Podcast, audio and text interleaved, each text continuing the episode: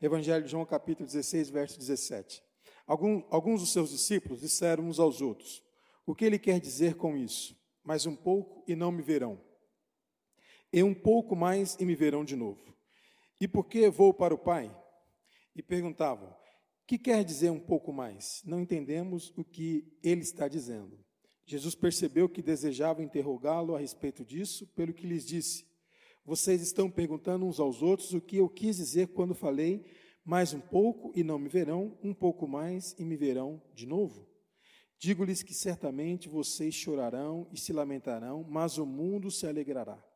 Vocês se entristecerão, mas a tristeza de vocês se transformará em alegria. A mulher que está dando a luz sente dores, porque chegou a sua hora. Mas quando o bebê nasce, ela esquece a angústia por causa da alegria de ter vindo ao mundo um menino. Assim acontece com vocês. Agora é hora de tristeza para vocês, mas eu os verei outra vez. E vocês se alegrarão, e ninguém lhes tirará essa alegria. Olha o verso 23.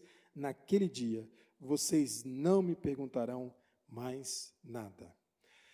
Esse é um daqueles textos do Evangelho de João, no meio, que vai tratar dessa despedida de Jesus, de antecipar algumas coisas que ele gostaria que os discípulos, e aqui na comunidade de João, fizessem ou percebessem com a ausência dele. E aí o capítulo 16 ele se dedica a isso, e no capítulo 17 ele faz a famosa oração do estar junto. Eu o Pai somos um, então vocês também precisam estar unidos, vocês também precisam estar juntos. E aqui ele vai colocar a seguinte situação: neste mundo, neste presente tempo, nesta hora, nós estamos passíveis sim de chorar e de ter tristeza. Nós não vivemos dentro de uma bolha protetora. Nós estamos sim passíveis de ter todas as dificuldades que muitas pessoas têm e nós não somos indiferentes a isso. Podemos ter isso. Agora, o detalhe, que eu não diria que seria um detalhe, mas algo extremamente importante, é que a caminhada com Cristo, a caminhada com Jesus, ela é uma caminhada que se faz a partir de um horizonte, a partir de uma perspectiva para frente. A igreja do Senhor Jesus, ela não está olhando para trás, ela olha para frente. Por ela olhar para frente, ele garante a sua presença nessa caminhada. Então ele está dizendo: olha, agora é momento de tristeza, vocês estão tristes, vocês estão passando por dificuldades, mas vai chegar um dia que nada disso mais será possível, porque vai ser uma outra era, um outro tempo, uma outra realidade que vocês então não conhecem. E vocês vão me ver de novo.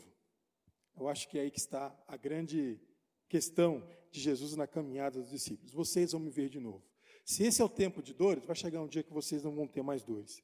E aí, naquele dia, com todas as nossas questões que nós temos, como vai ser? Como será? Ele fala assim: naquele dia, vocês não vão me perguntar mais nada. Já imaginou? as nossas dúvidas, as nossas angústias, as nossas questões naquele dia simplesmente vai esvanecer. Vocês não vão me perguntar mais nada, porque não vai ter mais nenhuma pergunta. Simplesmente vocês vão viver essa nova realidade de uma outra maneira. E as perguntas, as dúvidas, as questões, tudo isso vai passar.